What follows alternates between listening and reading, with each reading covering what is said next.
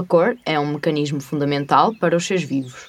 Tem influência na seleção sexual, na comunicação intraespecífica e na camuflagem. No entanto, as alterações climáticas e os seus efeitos na paisagem natural estão a ter um impacto negativo na eficácia destas funções. José Mel Ferreira, investigador do Centro de Investigação em Biodiversidade e Recursos Genéticos, está a estudar este fenómeno em espécies com coloração sazonal. Nós, eh, neste, neste estudo das, eh, da coloração sazonal, nós estamos a estudar eh, dois grupos de, de espécies, as lepres, do género Lepus, são várias espécies do género Lepus, e doninhas do género Mustela e Neogalso. Agora são classificadas em dois géneros e são nós essencialmente estudamos as espécies desse, dentro destes grupos que têm esta característica, esta, esta capacidade de, de mudar a, a, a, cor da sua pelagem do, do verão, castanho no verão para branco no inverno, para, eh, para manter a camuflagem em, em, em, em regiões do hemisfério norte, são todas espécies que existem no hemisfério norte, com a cobertura sazonal de, de, de neve. Quais é que foram os objetivos à partida? Porquê estudar isto? Que métodos utilizaram, quer métodos de campo, quer laboratoriais? E quais foram os resultados que, que já obtiveram? Pronto, nós no, no, no, nosso grupo nós estamos interessados em adaptações biológicas, compreender porque é que as características que as espécies têm que, que as permitem sobreviver melhor no seu, no seu ambiente.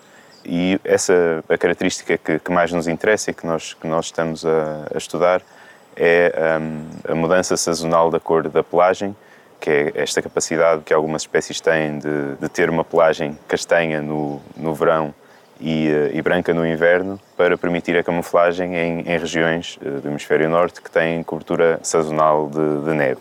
Esta característica, na verdade, estende-se não só de, há mais de 20 espécies uh, de vários grupos que, que têm esta característica, na verdade, não é exclusiva de mamíferos, há, há, aves que também mudam a sua plumagem para, para branco no inverno e, e para castanho no verão.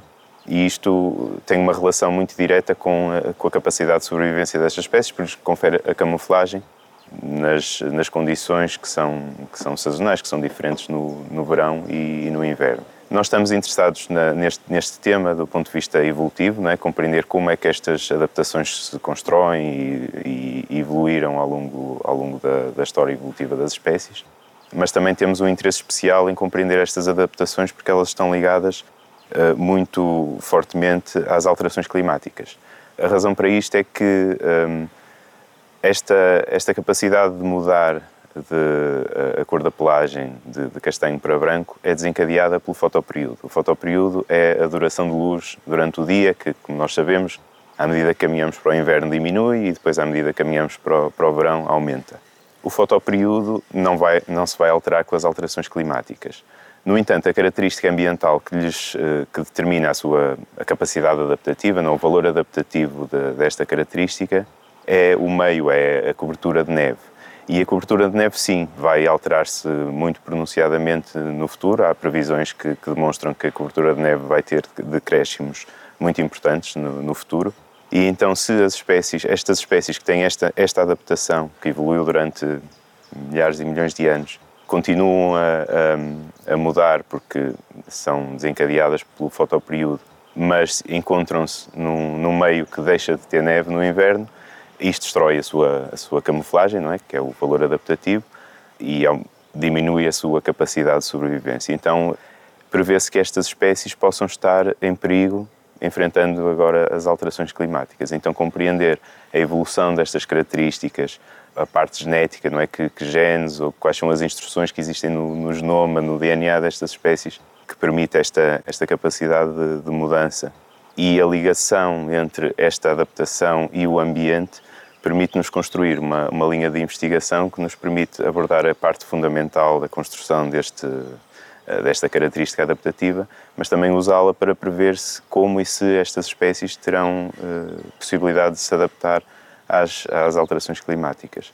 Uma característica também importante destas espécies é que, apesar de, destas espécies de, doninhas e lebres que nós estamos a estudar terem esta capacidade de, de alterar a cor da sua pelagem para, para branco para o inverno, existem dentro de todas estas espécies populações em áreas que têm menos cobertura de neve que não mudam para branco, mudam eh, para castanho também no inverno, porque a pressão seletiva, a pressão ambiental, é de um ambiente sem neve e, portanto, a camuflagem não é conseguida com a mudança, mas é conseguida com a manutenção da cor durante, durante todo o ano.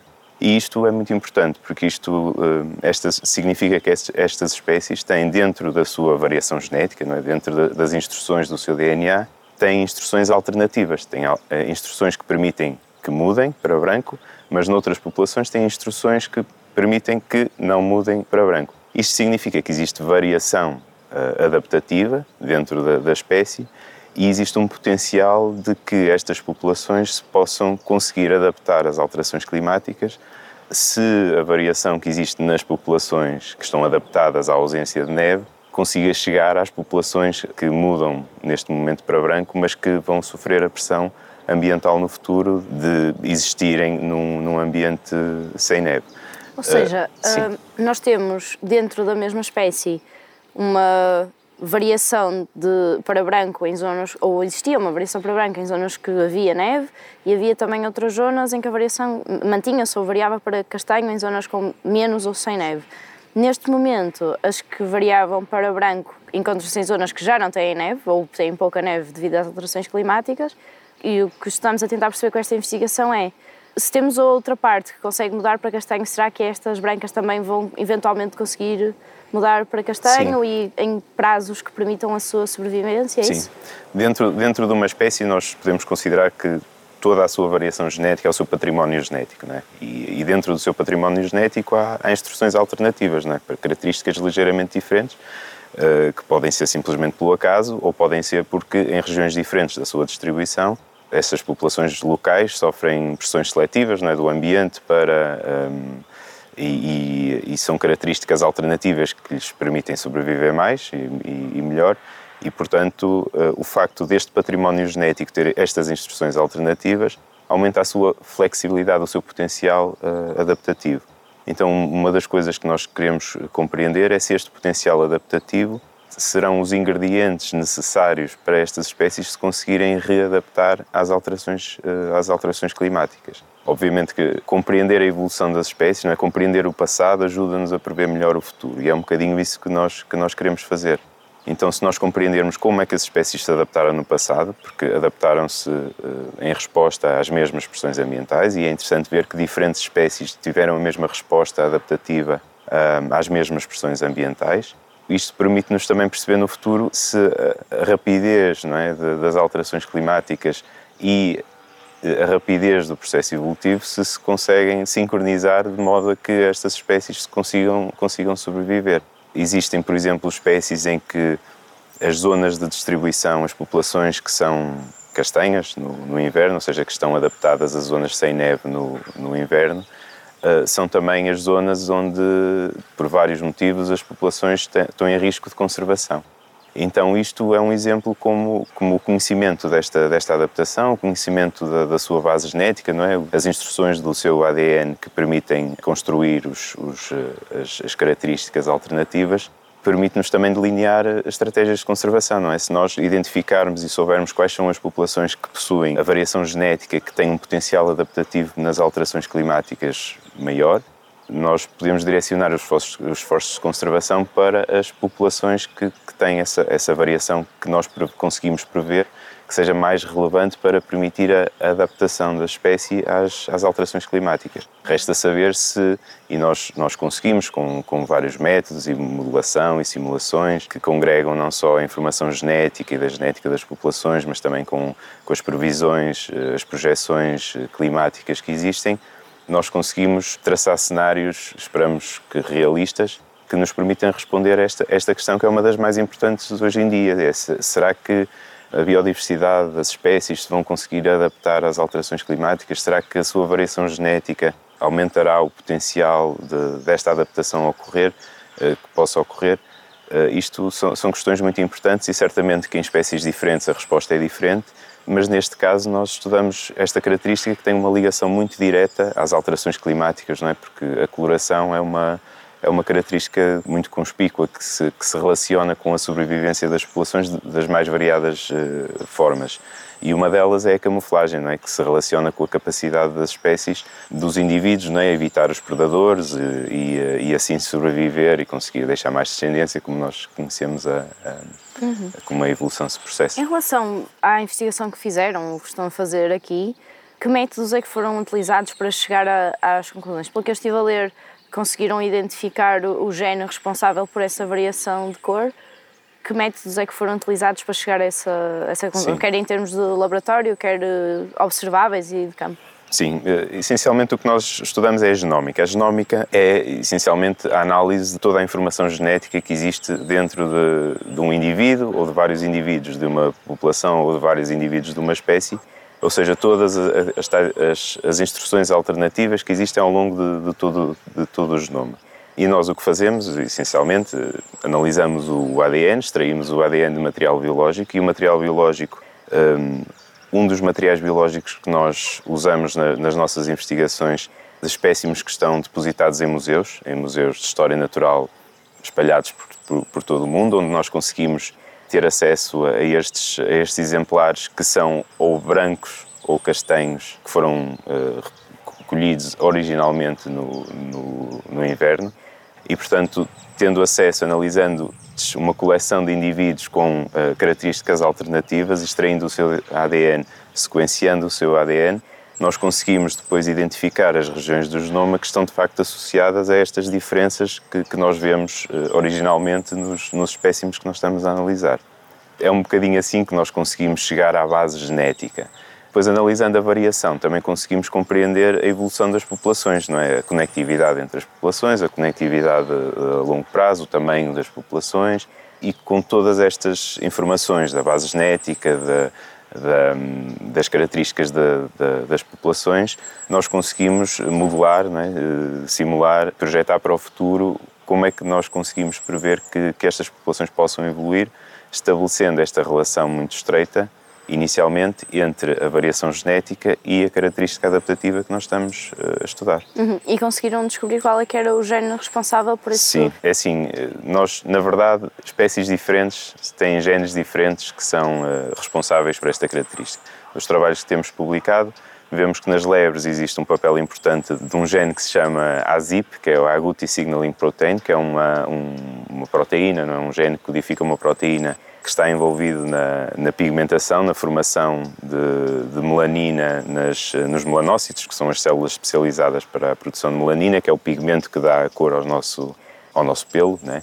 E, e este, este gene é, é uma, tem uma função muito conhecida, essencialmente que quando este gene está ativado, existe uma produção de um pigmento mais claro ou até a inibição da, da produção desse, da melanina desse, desse pigmento. E, portanto, no caso dessas espécies de lebre, é esse gene que é responsável pela, pelas variações de cor. No caso das doninhas, e um trabalho que já concluímos também, em que conseguimos chegar à, à base genética, é outro gene, que é o, o MC1R, que é o Melanocortin 1 Receptor, que é um receptor uh, membranar de, dos tais melanócitos, que é o receptor do agouti signaling protein, ou seja, apesar de não serem os mesmos genes, são genes que estão na mesma cadeia, na mesma cascata de reações uh, químicas que levam à produção de pigmento. E, portanto, também é interessante, do ponto de vista evolutivo, compreender os caminhos alternativos e que, que a evolução encontrou, entre aspas, uh, em diferentes espécies para chegar à mesma, ao mesmo resultado que é esta capacidade de de ter diferentes, uh, diferentes características que, que obviamente evoluem em, em, resposta ao ambiente em que, em que as espécies se, se encontram e vivem. Uhum. Só para eu ficar mais esclarecida, uh, em relação àquilo que falamos da coloração branca e castanha, ou castanha e castanha, é em relação às lebres. Nas doninhas acontece com as mesmas, da mesma forma também? Sim, sim. A, a descrição geral do, do, da característica e como ela se distribui na, nas espécies é muito semelhante. E é muito interessante ver que as lebres e doninhas, que são dois grupos de mamíferos muito distantes, têm, têm exatamente estas mesmas características e nem são todas as espécies dentro do grupo das lebres ou dentro do grupo das doninhas que têm esta, esta característica adaptativa. Mas é interessante ver que mesmo dentro das espécies que, têm, que são capazes de mudar sazonalmente a cor da sua pelagem, existe este, este polimorfismo, esta variação dentro da espécie, que indica adaptação local, indica que populações, indivíduos em eh, populações em, em, sítios diferentes da distribuição respondem às pressões ambientais e evoluem, acabam por evoluir de forma ligeiramente diferente, pelo menos nos genes, nos sítios do genoma que são responsáveis por essas características, e no fim o resultado é que espécies diferentes encontraram as mesmas soluções ou soluções ligeiramente diferentes, mas soluções genéticas comparáveis para responder às mesmas pressões ambientais, gerando características ou variação adaptativa semelhante. Uhum. Isso é um aspecto também muito interessante, que se relaciona também com, com quão repetível é a evolução, não é? dos caminhos da evolução, e por isso acho que esta linha de investigação toca aspectos fundamentais, aspectos uh, mais práticos e, e, aspectos muito importantes de, de compreender a, a, possível adaptação das espécies às alterações climáticas. Uhum a partir daqui, isto para fechar a nossa entrevista, que portas é que esta descoberta, é que esta investigação abre para o futuro? Qual é que é o próximo passo agora? Sinto que tem a ver com aquilo que falámos há pouco, de saber direcionar também a, a ajuda que podemos dar a estas espécies, mas a nível da investigação, qual é que é a próxima questão agora? Há sempre muitas questões em aberto, não é? Porque se nós já conseguimos compreender, e não em todas as espécies, não é? Porque nós estamos a estudar várias espécies e temos sempre surpresas de, de, de, perceber que a base genética não é exatamente a mesma e, eh, e, às vezes é o mesmo gene, mas são variações diferentes dentro do mesmo gene que são responsáveis por estas, por estas alterações. Por isso, compreender este mecanismo ainda, ainda, ainda não está completamente conseguido. Depois, se dermos um passo atrás, compreender, porque estamos aqui a falar de, de variação dentro da espécie, não é? Uns indivíduos que têm capacidade de, de mudar para branco e outros que, que se mantêm castanhos. Este polimorfismo, esta variação dentro da espécie, tem sido o foco da nossa investigação. Mas será também interessante compreender a construção desta capacidade de, de mudança, é? que ocorre em, em diferentes grupos e compreender como é que isto evoluiu, ou seja, não só a variação dentro da espécie, mas também esta, esta capacidade que poderá ter, capacidade de alterar a, a cor da pelagem na, sazonalmente, que pode ter evoluído de formas também independentes e compreender como é que isto aconteceu é muito importante. E depois é fundamental também, este, esta investigação dá-nos mecanismos de monitorização também, não é? Porque nós, eh, sabendo a variação genética que está associada a às características alternativas, conseguindo prever qual é que é a variação genética que poderá ter potencial adaptativo mais forte no futuro, nós conseguimos desenhar as tais estratégias de conservação que terão sempre de ser específicas para cada espécie, né? desenhadas especificamente para cada espécie, mas que nos permitirão aumentar ou ajudar, eh, facilitar o seu processo de, de adaptação às alterações climáticas. Nós estamos quase no, no como, como, sempre na ciência, nós estamos, eh, vamos acrescentando grãos de conhecimento a uma questão que é muito complexa, mas o, o que esperamos é que, é que com isto consigamos responder a este desafio de compreender se as espécies têm capacidade para se adaptar às alterações climáticas, se uh, a intervenção em termos de medidas de conservação é necessária e se, sendo necessária, como é que deve ser feita e, e guiar as medidas de conservação é um, é um dos objetivos importantes desta investigação. Obrigada por ter ficado connosco. Acompanhe-nos na RTP2 e nas redes sociais do Biosfera e não se esqueça de ser bioativo. Na próxima semana teremos novo podcast. Siga-nos no Instagram e acompanhe as novas reportagens do Biosfera no Facebook.